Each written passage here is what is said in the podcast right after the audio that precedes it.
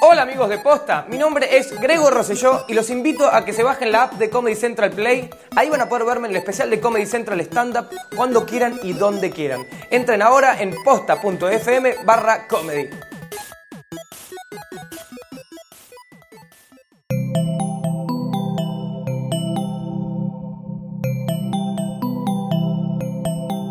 Estás escuchando Posta, Radio del Futuro. A continuación, Tecla Cualquiera.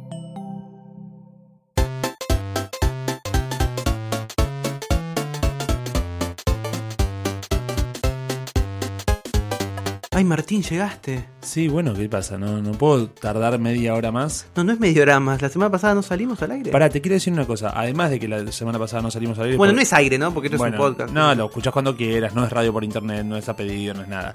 Pero, ¿estás haciendo Snapchat vos, tipo, eh, haciendo apuestas, levantando apuestas clandestinas de ver cuándo llego yo? ¿No se supone que vos no estás en Snapchat? No, pero ¿qué te pensás? ¿Que no tengo gente que me dice... Hay gente, ay, guarda. Entourage, ay, ¿Qué sí. pensás? ¿Que no tengo Somos del equipo de ¿No Martín. pensás que tengo garabilivers que, que me avisan esta clase de cosas que me dicen tomaba La- el mejor momento de mi vida fue una vez que yo tuve por ponerle una semana eh, un fan club. ¿En eh, serio? Sí, que se llaman las capitanitas y capitanitos, te No. lo juro por mi vida.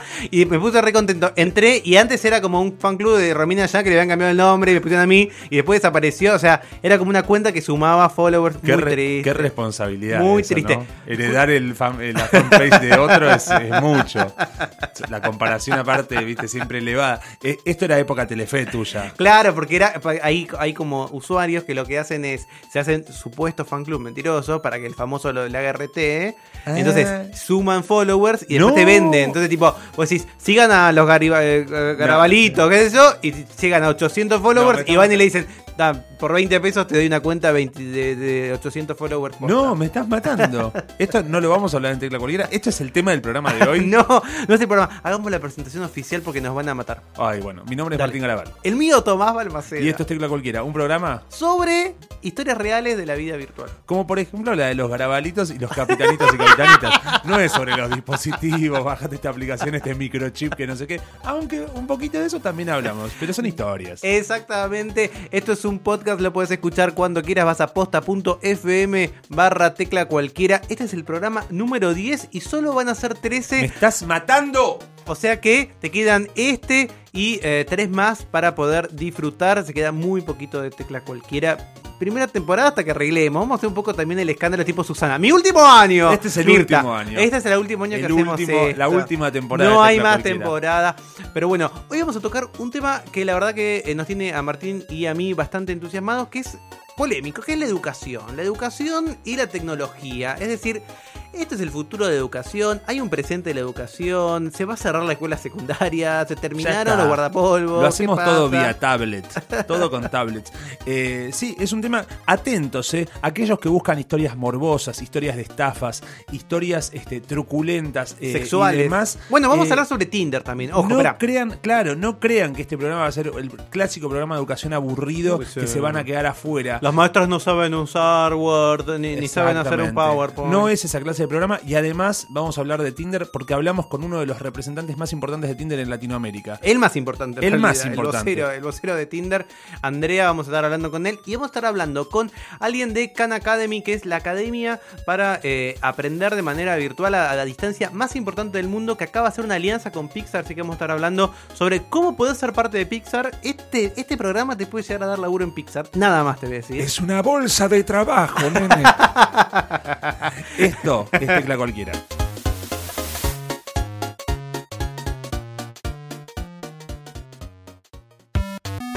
¿Sabes quién presenta este episodio de Tecla Cualquiera? Creo saber, espero que sean ellos. Mira, a ver con qué letra empieza. Eh, ¿C?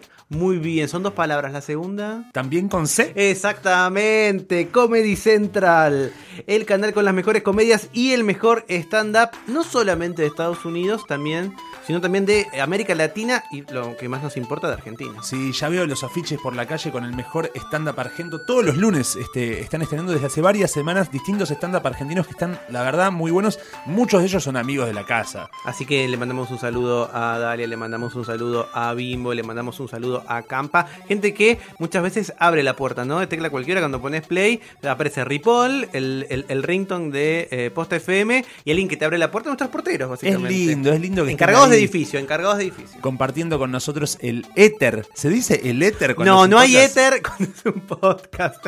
Acordate que en Comedy Central podés ver los sábados a las 22 nuevos capítulos, capítulos estrenos de Broad City, el, el gran lanzamiento de esta temporada de Comedy Central que la está rompiendo. Pero además hay un montón de otras series que están espectaculares. La verdad que Comedy Central es un canal para quedarse a ver, es muy grosso. Y si quieren verlo, además de la pantalla, tienen por supuesto lo que recomendamos siempre, la frutilla del postre, la papa fina, eh, la app de Comedy Central. ¿Cómo haces para bajarla? Van a posta.fm barra comedy, posta.fm barra comedy. Ahí la, van a encontrar links si tienen eh, sistema operativo iOS o Android. Se la bajan, se la descargan de manera gratuita. Es liviana, es bonita, anda muy bien. Y lo que más nos importa, el icono de la aplicación queda muy, muy lindo en nuestra pantalla. Es re bonito y además es gratis. Gracias Comedy Central.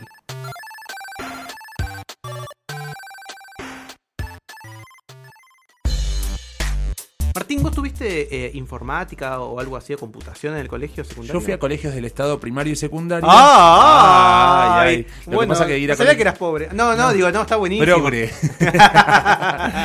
y en el colegio, me acuerdo cuando en la clase cuarto, quinto grado, estamos hablando del 93, eh, dijeron, llegó, vamos a entrar al aula de computación, llegaron las computadoras. ¿Te imaginabas que era tipo Star Trek? No, no, no, una nave espacial. No, había una, una computadora de tubo con una cosa que se llamaba logo, una Obvio. tortuguita, ¿te acuerdas de la Para poder. Bueno, yo, yo programaba en Logo cuando era chico. De a mí, yo de era muy hincha pelota de chico, ya como soy ahora. Ajá. Y mis viejos, me acuerdo mucho que me compraron la Commodore 64 en campana, me la compraron usada, fue todo un quilombo de guita.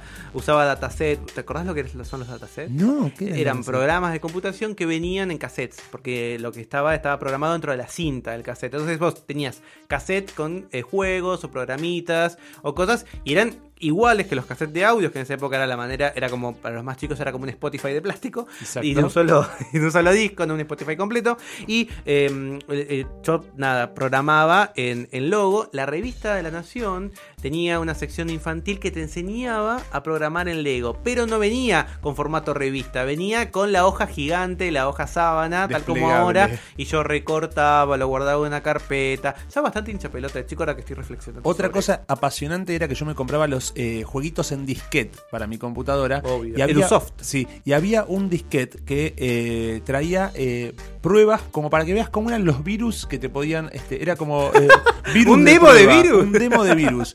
Y me acuerdo que el que más me gustaba era. Estamos hablando de una computadora, una Pentium 28 una 286, eh, eh, AT 2, XT286. Y me acuerdo que metías eh, el, el virus cascada que era un virus que estabas escribiendo y empezaban a caer las letras como si fuera una cascada y era una desesperación. Este, acá nuestro amigo Jano, operador, se- nunca se lo nombra, Jano en tecla cualquiera, pero es quien eh, celebra Ah, con un fuerte una aplauso, cara como, diciendo era lo nombró". hora, Nos- era hora. A ver, Passive Aggressive, nos hubieras dicho antes, Jano, creo que te mencionáramos. Era Capítulo hora. 10. Es que yo, to- yo la verdad que soy virgen de los códigos de- del podcast. A mí no me, nadie me dijo que había que nombrar al A operador. mí me pidieron que no lo nombre. pero bueno, el bueno, virus cascada. el virus cascada, qué interesante. Bueno, cambió mucho eh, el mundo, cambiamos mucho nosotros y cambió mucho la educación. Queremos hablar un poco sobre qué cosas debería tener una buena educación. En Tecla Cualquiera no somos extremistas, así que ni queremos que todo sea pizarrón y tiza, ni tampoco queremos que haya eh, tablets o sistemas operativos propietarios o que los pibes aprendan a eh, utilizar un solo programa. Así que queremos preguntarnos de qué manera podríamos acompañar o eh, complementar la educación tradicional. Para eso vamos a hablar con eh, alguien que la verdad que esta charla que viene está buenísima, es Melina Masnata. Melina es parte de Chicas en Tecnología. Chicas en Tecnología es una ONG argentina eh, que mm, lo que busca es disminuir un problema eh, o, o apalear un problema eh, que se da no solo en Argentina sino en todo el mundo que es la brecha de géneros. Hay muchísimas chicos que están trabajando en, en- el área de tecnología en la Argentina y en otras partes del globo pero muy pocas chicas. Entonces lo que hace esta ONG es formar a chicas para que puedan ser programadoras para que puedan diseñar sus propias aplicaciones siempre con algún tipo de vinculación relación con algún problema real. Es- la organización se llama Chicas en Tecnología. Aquí en Posta FM, eh, en el programa extraordinario que hace Luciano Banchero, en que entrevista a gente que hace cosas extraordinarias, estuvieron las chicas de tecnología. Ah, Vamos a hablar ahora con Melina, con Melina Masnata, que nos va a contar un poco cómo es su visión sobre la importancia de programar. ¿Por qué es importante que los chicos aprendan a programar en el colegio? A ver. Hola, Hola, Melina. ¿cómo estás, Tomás? Bien, ¿cómo estás vos? Bien, bien. Primero quiero decirte que soy muy fan de Tecla Cualquiera. Todo lo que tiene que ver con educación para mí tiene que ver con traducción. Y cuando uno habla de estos temas parecería que la tecnología es algo reciente y difícil de trabajar o que todavía no se entiende muy bien por dónde va. Y la realidad es que la programación está desde 1960. Más que importante, es vital porque tiene que ver primero y principal con una forma de pensamiento. Y después, parece que los adultos estamos develando que los chicos dicen que saben de tecnología, pero no saben. Y ahí mi preocupación no es tanto eso, sino qué hacen los chicos con las tecnologías. Y, y- y como vos decís, la enseñanza, eh, para mí, cuando estamos hablando de tecnología, tiene un, un tema que principalmente es que el mercado está atrás de todos los de las búsquedas y el mercado está buscando usuarios, no está buscando un usuario crítico ni un usuario que pueda además eh, crear algo diferente. Ahí creo que es vital que la educación intervenga y que sí promueva este sistema de pensamiento, que promueva que los chicos se arriesguen y vayan un, un poco más allá y entiendan que atrás de una aplicación, por ejemplo, de celular, no hay un niñón sino eh, hay un montón de trabajo y ese trabajo además tiene lógicas y maneras de interpretar el mundo, que básicamente eso es la programación. Con chicas en tecnología en particular, lo que nosotros hacemos es súper interesante porque hay muchísimos programas para aprender a, programar, algunos son visuales, otros son eh, estos que son más complejos de código, pero en realidad a mí me parece que cuando uno, por lo menos nuestro, eh, nuestra eh, propuesta es sacarlos de la escuela y pensarlo todo mucho más holístico. Eh, que este es un debate en, en, la educación. Por ejemplo, hay un grupo en Argentina que se llama la informática como materia, eh, que vienen haciendo hace mucho tiempo, ahí está Gustavo Cucuza y un montón de docentes que vienen peleando para que la programación y la informática en particular entre en la currícula de verdad. Y esto quiere decir que no entra a través de dotación de tecnología. ¿Qué quiere decir dotación de tecnología? Dar una netbook o una tableta o todo lo que nos pasa hoy por hoy y que los programas a nivel mundial van en ese camino, sino que haya un para qué. Y sobre todo está esta gran pregunta, ¿para qué estoy aprendiendo esto? Y ahí hay una lógica de pensamiento muy abstracto, que siempre hubo, si se quiere, un mal marketing de lo que tenía que ver con, con esta idea de, de que la programación era algo para, para gente muy erudita o nerds, y la realidad es que todo lo contrario, y justamente es, esa mala, ese marketing que además viene impulsado por un montón de otros temas sociales y culturales, hizo que justamente esto no estuviera pensado en la currícula y cuando se traduce, primero no tenés docentes eh, formados con esta perspectiva. Segundo, que si vos te acordás, la sala de informática, que en nuestra época quizás era el espacio de innovación, eh, muchas veces ese docente no estaba trabajando en informática en sí mismo. Eh, entonces, por ahí lo que hacían era enseñarte alguna cosa o algún programita o algún paquete de ofimática, porque eso tenía que ver con algo vinculado al futuro trabajo o eh, lo que le pedían otros docentes, ¿no? Que hagan. Y ahí hay, uh, se perdió una oportunidad muy grande que era, bueno, ¿por qué no vamos más allá? Y igualmente, algo interesante es que en la NES, que es la nueva escuela secundaria, entra una orientación en informática con una perspectiva bastante interesante. Ahora bien, la realidad es que para que veamos esos chicos que se reciban y que tengan esa mirada va a pasar un tiempo, pero bueno, si se quiere, ese elefante gigante ya empezó a moverse y, y, si no, también lo que está empezando a pasar es que empiezan a salir un montón de satélites para suplir la importancia y la necesidad, primero y principal en Argentina, para generar eh, equipos y personas que estén vinculadas y no solo si vos pensás para la programación, sino que todas las carreras van a tener que pensarse digitalmente. Totalmente. Y si vos si vos también estás viendo más allá de eso, pasa un ejemplo, la carrera de arquitectura o de diseño, vos lo sabés, en universidades más tradicionales no les enseñan que después, el día de mañana, vas a trabajar con un programa. o sea, tu habilidad profesional va a pasar por ahí, no por, por materias que ya no tienen y casi tampoco puedes enseñar un programa específico, que es obvio que al final de la carrera ya no va a estar, o idealmente va a haber más, o... sí, Ujú. sí. Exacto, yo creo que ahí eh, lo apasionante es que la tecnología nos permite aprender a desaprender. Súper interesante lo que nos estaba contando Melina Masnata. Recuerden, la pueden encontrar en Chicas en Tecnología, googleenlo. La verdad que es una ONG que está buenísimo. No solo si sos chica, podés también ayudar desde un montón de lugares. Ellas, por ejemplo, dan las herramientas para poder crear tus propias aplicaciones, que es algo que está interesante. Sobre todo es interesante porque eh, a veces parece que eh, otorgando computadoras, digamos que es un primer paso, ya con eso se introduce la tecnología en la educación y realmente no, este, es un, es un, como decíamos, un primer paso, pero eh, el hecho de empezar a dominar la herramienta, empezar a programar, que ya parece algo bastante avanzada para lo que es nuestra educación, eh, empieza a jugar la tecnología un papel destacado.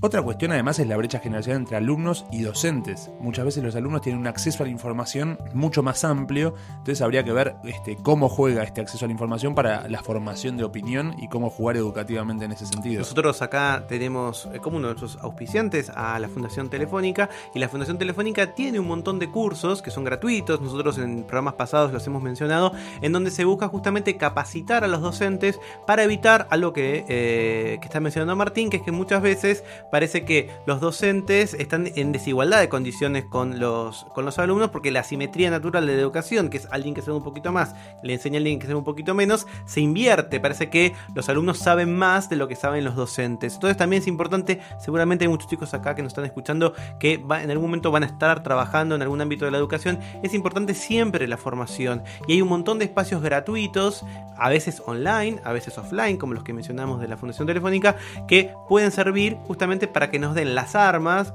a mí que por ejemplo yo soy docente, para acceder al aula y a los alumnos. Así que eso es parte de lo que veíamos en esta primera entrevista sobre cómo puede evolucionar la educación, cómo puede cambiar la educación. En un ratito vamos a estar hablando con el responsable de uno de los mayores sitios de educación a distancia del mundo digital, que nos va a contar cómo vos podés aprender los procesos creativos de Pixar e incluso conseguir laburo ahí. No, me quiero morir.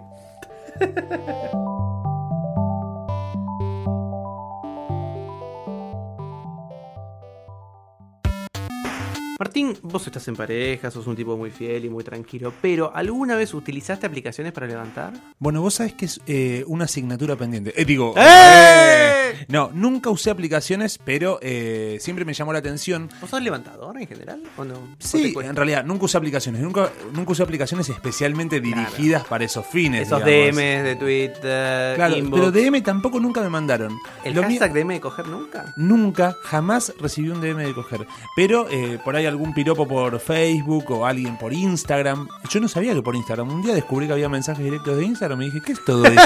¿Qué son todas estas propuestas? Y ahora con Snapchat ni te cuento. Bueno, ¿Es terrible? es que es ¿Cómo se levanta por Snapchat? ¿Cómo te llega por Snapchat? Bueno, aquí estoy, es una foto que estás en el sillón, qué sé yo, no sé, con la compu lejos, todo bien y no sé. Yo uso, yo uso mucho La tengo gomosa, es- en algún momento la tengo Ah, gomosa y ahí ¿así arrancas. se dice? Yo uso mucho una que es tipo, ¿me acabas de escribir y se borró? ¿O qué pasó? Eso No es- hagan eso, chicos. No hagan eso, sean sinceros. Está buenísimo las eh, herramientas digitales para el levante. Hay algunas específicas. La más famosa es Tinder, obviamente. Es la mejor. Bueno, lo que tiene muy bueno es que específicamente Tinder te permite conocer gente con sus fotografías reales y con la manera, o sea, vos sabés que esa persona existe, que está vinculada a una red social como Facebook, o sea, dentro de todo minimiza un montón de los temores generales que hay sobre Tinder. Para mí lo más interesante es que en este último año y medio, dos, se cayeron un montón de prejuicios. Antes uno, cuando levantabas con aplicaciones, era un poco secreto o no lo comentabas. Hoy es común que en el grupo de amigos alguien prenda Tinder y haga comentarios o pregunten. Y sobre todo, las chicas tienen un papel muy activo, porque hasta que ellas no te den el ok, no podés levantarte. A, a- ella o a otra persona. O sea, también es, es interesante ver que ya no es que es el macho que tiene que ir a hacer todo el laburo. Acá es 50-50. Claro, responsabilidad compartida. De hecho, eh, muchas mujeres pioneras en Tinder, incluso mujeres muy, muy lindas, mujeres famosas inclusive, que se quedan solteras y se sacan una cuenta de Tinder sin ningún prejuicio porque no está mal visto por nadie. Sí, pero ahora me contás quién. Para hablar de Tinder, eh, estuvimos charlando con Andrea Iorio, él es director de negocios de Tinder para América Latina. Escuchen porque tiene datos muy interesantes sobre cómo los argentinos levantamos 2.0. Mm. Bueno, fue lanzada en 2012, entonces estamos hoy con cuatro años de vida, pero te cuento que hemos crecido increíblemente, o sea, en cuatro años hemos alcanzado la marca de, bueno, más de 100 millones de downloads, estamos en 196 países, entonces, eh, o sea, creo que no hace falta ninguno y eh, hemos generado 11 mil millones de match. Entonces creo que fueron cuatro años muy, muy intensos. Y contame una cosa, ¿vos pensás que, que en estos cuatro años eh, hubo algún cambio de la manera en que la gente primero se acercaba a Tinder y cómo se acerca ahora? Sí, hubo un cambio muy grande. Eh, primeramente existía eh, un poco antes y también al principio cuando fue lanzado eh, un prejuicio hacia los apps y sitios de relaciones, ¿no? Entonces, sitios de citas, eh, existía primero el prejuicio que fueran, bueno, inseguros o, bueno, más para sexo. Eso todo se revolucionó con Tinder. O, o sea, las personas antes mm, tampoco te contaban que estaban en un sitio, una de citas, ahora no hay ningún problema en contar que estás en Tinder, que si sos soltero. Entonces creo que ha revolucionado también eh, a los ojos de la opinión pública lo que es verdaderamente una app de citas. Eh, no es nada, digamos, eh, eh, diferente de que una plataforma para conectarte con personas eh, con obje- o el objetivo de, citas, pero son totalmente diferentes. Hay quien busca un noviazgo, hay quien busca una relación normal y quien busca una amistad. O sea, hay un poco de todo. Vos, decime, eh, séme sincero, decime la verdad. ¿Vos pensás que alguien de verdad busca amistad o dice que busca amistad y busca otra cosa? Mira, yo creo que, eh, o sea, cabe a las personas ser sinceras en la hora de eh, usar a Tinder, porque tampoco es para relaciones virtuales, pero sí es para relaciones reales. Ellos solo te conectan virtualmente. Entonces, si ya empiezas eh, diciendo, no, estoy buscando una amistad y estás buscando otra cosa, eso nosotros no lo sugerimos. Y lo verdaderamente nos hace entender que las personas lo usan la grande mayoría para relaciones serias, que recibimos cientos de casos de éxito en las redes sociales, por email todo, de parejas que se forman, se casan, eh, bueno, son noviazgos, y también realmente están haciendo los primeros eh, niños de Tinder, ¿no? Como los llamamos, que la aplicación lleva cuatro años de vida. ya están. Contame, Exacto, entonces creo que ¿hay algo que vos veas eh, diferente en, en, en el uso en que argentinos y argentinas usan la aplicación con respecto a gente de otras partes del mundo? Creo que sí, que los argentinos son particularmente activos en la plataforma, eh, o sea, eh, por, en promedio pasan más tiempo por día, eh, en promedio son más activos en el sentido de dar likes y de, consecuentemente de match. Y eso es un poco una consecuencia, nosotros entendemos que es de la, mm, eh, digamos, abertura a la tecnología de- del argentino. O sea, los argentinos son entre los primeros siempre que en Latinoamérica eh, estuvieran eh, abiertos y eh, recibiendo nuevas tecnologías como el Messenger, eh, ¿no? Este, del, eh, el, de MSN Messenger, ¿no? Entonces, más antiguos, hasta hoy Tinder lo están eh, utilizando eh, más que el promedio del, del resto de Latinoamérica y del mundo. Y por último, ¿qué pasa con las mujeres argentinas? Acá, como, como en todos los países latinoamericanos, hay bastante machismo y en general eh, uno espera que sean los hombres los que los que tomen la iniciativa, pero Tinder obliga a que sean las dos partes las que tomen la iniciativa a la hora de, una conquista. ¿Vos dirías que, las mujeres latinas o las argentinas eh, se van sacando ese prejuicio de encima? Sí, creo que sí. De hecho, Tinder es una plataforma que revolucionó este mundo hasta porque realmente fue la primera que entendió el, rol de, la, de las mujeres en, en estos sitios. ¿Por qué? Fue la primera que introdujo el, eh, el doble match, o sea, que dos personas solamente pueden hablarse sí las dos se gustan.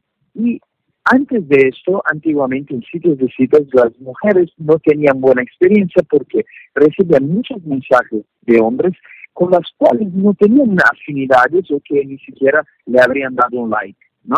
Entonces Tinder revolucionó la experiencia de las mujeres en esas plataformas y en general las argentinas y las latinoamericanas eh, eso se refleje en la porcentaje de mujeres que tenemos en la plataforma, que está muy equilibrada con la de los hombres. Aún los hombres representan un poco la mayoría, que es el 52% en, la, en, en Argentina, pero las mujeres 48%. Entonces creo que eso eh, refleja un poco de cómo Tinder eh, se, se hizo eh, mejor para la experiencia de las mujeres. Bueno, los argentinos entonces estamos entre los usuarios más activos del mundo en Tinder. De hecho, estamos en el puesto número 9 del top 10 mundial. Y no solamente eso, como mencionaba Andrea, sino que tenemos un 20% más de éxito que el resto del mundo. Es decir, que lo usamos mucho y garchileamos mucho por ahí. Pero es un 20% porque es, es proporcional o, o- o- o en número. En número absoluto. En número absoluto. Exactamente, o sea, comparado con otros mercados tenemos una actividad muy alta y un eh, nivel de macheo, es decir, que eh, hay eh, coincidencias entre las dos personas, un 20% más que el resto del mundo. Fuerte, están contentos con nosotros. Muy bien. Esperamos mejorar ese número, señor Tinder.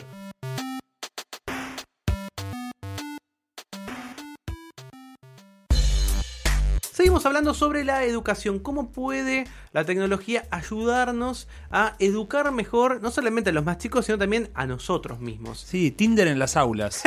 Ah, no, Bueno, perdón, perdón, perdón, perdón. Me mezclé las dos mezclando, estás mezclando un poco. Bueno, hay una organización, una organización muy importante que se llama Khan Academy, la Academia Khan, que es una organización, una ONG sin fines de lucro, que nace en 2006, lo, lo- lo crea eh, un, un profesor que se llama Salman Khan, una historia muy linda que en un rato vamos a conocer, que empieza a ayudar a eh, una chica que le, iba mal en una de las materias del colegio, empieza a hacer videos de YouTube y esos videos se vuelven mega, mega virales porque justamente simbolizan o representan una herramienta eh, adicional, complementaria para la educación tradicional. Es decir, acá no estamos diciendo que son estos medios eh, a distancia o no presenciales los que van a reemplazar la educación, porque les recordamos a todos que la educación, ir al colegio es mucho más que aprender una currícula. Es O sea, sociabilizar con gente. un montón de cosas que tienen que ver con otro tipo de aprendizajes que no es solamente lo que aparece en, una, en, en- en un programa, sino que tienen que ver cosas de tu conducta, cosas de tus hábitos, como dice Martín, cosas de tu sociabilidad, etcétera, etcétera. Pero bueno, en cada Academy, la verdad es lo que hacen es uh, la organización más importante del mundo para eh, hacer educación a distancia y hace muy poquito lanzaron algo súper, súper interesante que es Pixar in a Box. Pixar in a Box es una plataforma online que con video y actividades prácticas explora todo lo que son los conceptos creativos detrás del laburo de las películas de Pixar. Hace poquito se estrenó Buscando a Dory. Si no fueron a verla, va- vayan a verla ya porque van a reírse, llorar, les va a encantar. Vayan solos si quieren llorar mucho o vayan con niños y lloren poco. Pero bueno, la idea es justamente fomentar la creatividad tal como lo hacen en Pixar. Y no solo eso, sino que también van detectando talentos para en el futuro quizás, bueno, que puedan ser parte de este gran estudio de animación que es quizás el más importante del mundo. Yo te preguntaba mientras veíamos la página si eh, lo hacían con fragmentos de películas ya hechos o habían generado material especialmente. Y vos me contabas que no. Y la verdad que la página está buenísima porque es súper didáctica para ver. Exactamente, y pueden ingresar ahora o en un ratito cuando terminen de escuchar tecla cualquiera, buscan Pixar in a Box y les va a salir. Pixar adentro de una caja es, es- y es parte de Khan Academy. Khan Academy es con K y H. Para hablar sobre Khan Academy y sobre Pixar in a Box, vamos a estar hablando ahora con Rolando Núñez Baza. Es el director de Khan Academy para América Latina y quizás sea la manera en la que este año te podés formar gratarola. Epa. La, no sé si conoces la historia de cómo empezó eh, eh, Khan Academy, pero básicamente Salman Khan trabajaba en un fondo de inversión y empieza a darle tutoría a su prima, que se llama Nadia, porque ella no tenía confianza en, el tema de matemáticas y él quería ayudarle. Solo que además de, de darle tutoría a su prima, empieza a darle tutoría a varios de sus, de sus, de sus familiares y empieza a tener dificultad en hacerlo por teléfono, coordinar horarios. Entonces alguien le sugiere que debería hacer un video y colgarlo en YouTube. A él no le parecía gran idea, pero lo hizo de todas formas. Y lo que empieza a darse cuenta, cuando le pregunta a su prima, oye, ¿prefieres clases por teléfono o en persona o los videos? La respuesta les sorprende porque le dicen, en realidad, nos gusta mejor cuando estás en video. Y le dicen un poco las razones. Y era, podemos ver el video a la hora que queramos, podemos repetirlo cuantas veces queramos, y, y, de cierta forma, cuando tenían una duda o algo así, les daba a veces vergüenza tener que preguntar varias veces. No solamente a ellos les empieza a gustar eh, los videos, sino que millones y millones de otras personas eh, le dicen lo mismo. Eh, él, él, él, él, recita un comentario donde personas dicen estamos rezando por ti. Eh, has cambiado nuestras vidas. Por primera vez entiendo un concepto como exponenciales y, él decide en el 2009 dejar su, su trabajo y enfocarse de tiempo completo a, a, a, este, a esta tarea. Y con respecto a, Pixar in the Box, eh, ese, ese emprendimiento, este, este, este emprendimiento, ¿a qué, mm, a, qué habilidad apunta? Es decir, ¿es para la creatividad, para eh, que uno pueda dominar algún área como matemática, física? ¿Para qué sirve? Mira, yo creo que tiene varios, varios ejes y varios propósitos. Eh, realmente la idea sale de, creo que la idea sería hace como dos años, eh, teníamos eh, gente ahora trabajando en, en Academy que trabajaba en Pixar, y bueno, había este, esta idea de cómo podemos colaborar, cómo podemos trabajar juntos, porque digamos que los valores de Pixar y de nosotros eran, eh, tenían, estaban muy este, alineados. Pixar hizo una exposición en, un museo en, Boston para tratar de abrir un poco la cortina y mostrar la magia detrás de, todas las, películas que hacen, pero obviamente al hacer una exposición en un museo, eh, sí llegas a un número importante de personas, eh, pero, pero, pero es limitado, ¿no? Tienes que ir físicamente a ese lugar. Entonces surge esta idea de, de, de que un componente básico del proceso creativo y proceso de desarrollo de Pixar son fundamentos básicos de matemáticas, ciencias, artes y humanidades. Entonces, digamos que surge esa idea de, ¿por qué no hacemos algo con Khan Academy, que tiene esta plataforma que ya llega a un número este, importante de usuarios? Tenemos 42 eh, millones de usuarios registrados en, nuestro sitio. ¿Y por qué no finalmente respondemos a esta pregunta, no, por qué tengo que aprender estas matemáticas? ¿No? Eh, hay varios ejemplos muy básicos dentro de, de Picture in a Box donde te hablamos sobre una parábola y cómo este es el concepto básico que tienes que aprender para poder generar eh, pasto, ¿no? En, en, una película. Entonces creo que, que son un par de cosas. Uno, queremos, eh, eh, queríamos eh, contestar esa pregunta de si hay una razón, por lo menos, ¿no? De por qué tienes que aprender matemáticas y ciencias y queríamos y queríamos darles una forma de aplicarlo y de hacerlo de una forma muy divertida que para muchos de los de nuestros usuarios tuviese esa esa, esa realidad de, de, que lo estás haciendo con películas y personajes que estás de, que ya conoces no también creo que para Pixar la idea es eh, pues ellos necesitan la próxima generación de, de, de diseñadores de animadores entonces eh, ¿por qué no alguien eh, de otra región que no sea California o Estados Unidos? Y por ello la idea de empezar a traducir todo este, este, este programa y estos contenidos a portugués, a español. Eh, y también la idea de, de, democratizar el acceso a este tipo de herramientas, ¿no?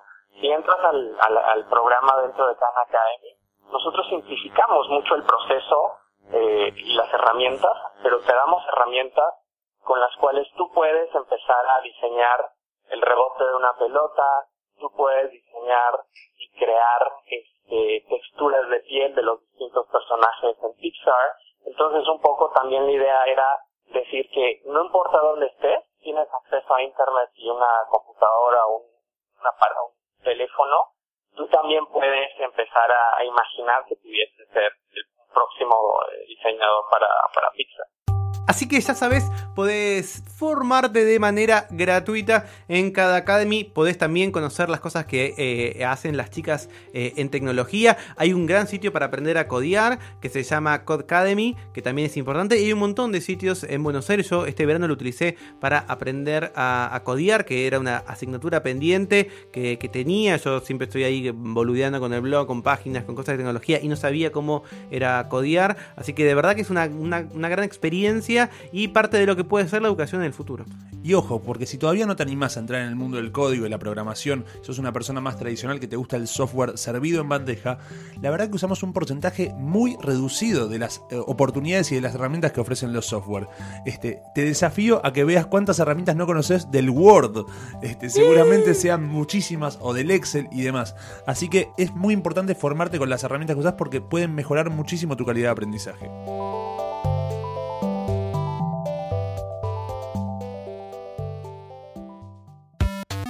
Y se fue nomás la muestra de Auditando el Proceso Creativo, la gran muestra que estuvo en el espacio de la Fundación Telefónica de eh, Ferran Adrià, donde este cocinero, el chef más importante del mundo, mostraba cómo ser creativo y cómo innovar desde la cocina, pero a- que se podía aplicar a cualquier lado. Y el chabón decidió cerrar el restaurante en pleno éxito. Un restaurante que tenías que sacar este, en, eh, reserva tipo tres años antes más o menos. Increíble, la verdad que te guste la gastronomía o no te guste, lo que hace eh, este chef es de verdad súper inspirador y te da muchas claves sobre cómo uno puede ser creativo en cualquier ámbito de la vida. Pero sabemos que quizás alguno de los que están escuchando no pudo ir a la muestra, no se desesperen, porque hay videos. Se hizo una especie de miniserie que se puede ver de manera gratuita en la web, en donde no solamente vas a poder conocer cómo era la muestra, sino que vas a ver partes de Ferran Adrià cuando la inauguró nada menos que con Facundo Manes. Estuvieron charlando ahí en el espacio de la fundación.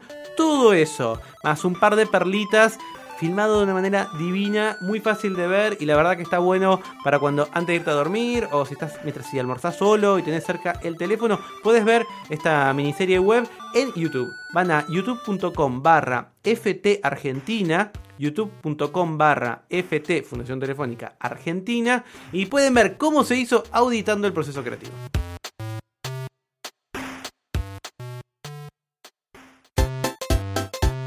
Quiero decirles, queridos amigos de Tecla Cualquiera, que el programa todavía no ha terminado. Ha llegado la mejor sección, la sección más pedida, la sección más caliente. Hablo de Línea Cualquiera, nuestra línea de WhatsApp donde ustedes pueden viralizar, donde pueden elevar al máximo nivel de popularidad un audio de WhatsApp original. No estoy hablando del fresco, no estoy hablando de la minita que quiere que un chico la apoye, no estoy hablando de una señora que quiere que sea famosa, ni de Oriana Junco vendiendo sus cursos. Estoy hablando de sus tías, estoy hablando de sus padres, estoy hablando de sus compañeros de trabajo, de oficina, de sus hijos.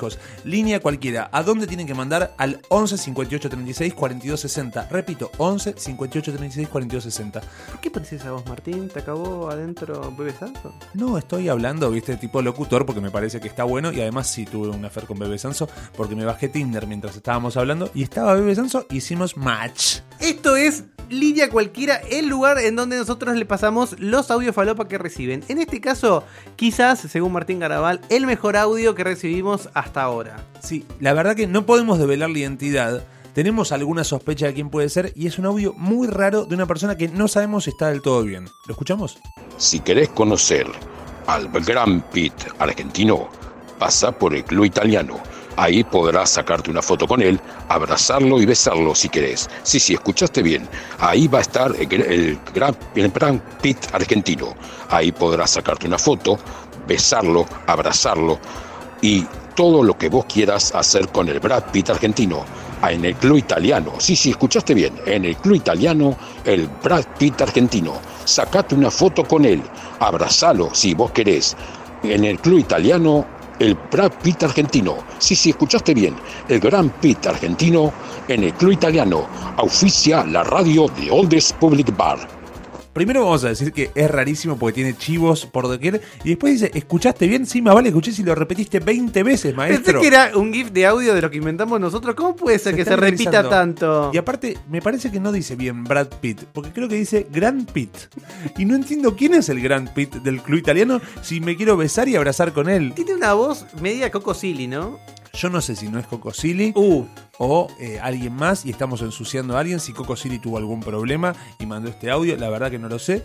Pero me parece que está para consagrarse con el otro de la mujer esta que, que que, pide, que- que pide que veas un programa del canal Encuentro eh, dentro de los mejores audios de línea cualquiera. Pero todavía el tuyo puede participar. Si tenés un audio, mandarlo a nuestra línea cualquiera. Estoy hablando del 11 58 36 42 60. ¡Se nos va, tecla cualquiera! ¡Me estás jodiendo, chabón! Sí, Sí, ya se acabó todo, no podemos quedarnos más porque nos cobran muy caro cuando nos pasamos del minuto 27, aumenta mucho eh, la, la tarifa, entonces Sí, no entramos a la, la temporada alta, ¿no? No, ¿Cómo se sí. dice? Salimos de la tarifa plana y ya nos empiezan a cobrar, No, es fuerte. sí, es muy difícil, así que esto fue Tecla Cualquiera, un programa de historias virtuales sobre la vida real, o historias reales sobre la vida virtual, o quién sabe, Ya es ni el podcast. es Diez uno de los- programas, exactamente. programas. Le mandamos un beso a todos nuestros oyentes que de verdad nos hicieron el aguante la semana pasada, que Tomás no pudo venir porque estaba con un problema y me echó la culpa a mí y yo como soy un buen compañero dije, bueno, está bien, mala mía.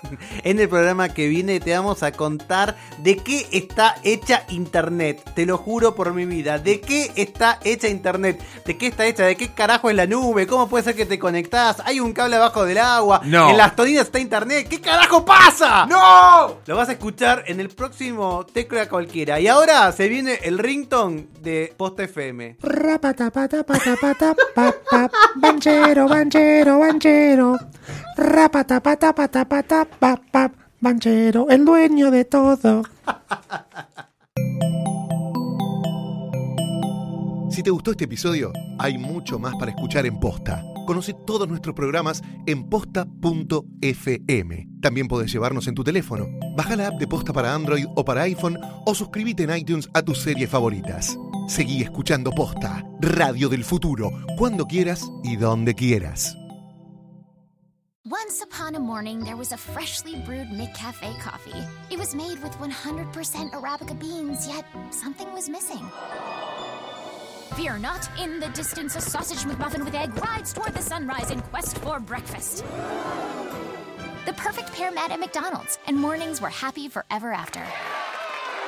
Right now, get $1 any size coffee and a $2 sausage McMuffin with egg off the $1, $2, $3 menu. Prices and participation may vary, cannot be combined with any other offer or combo meal.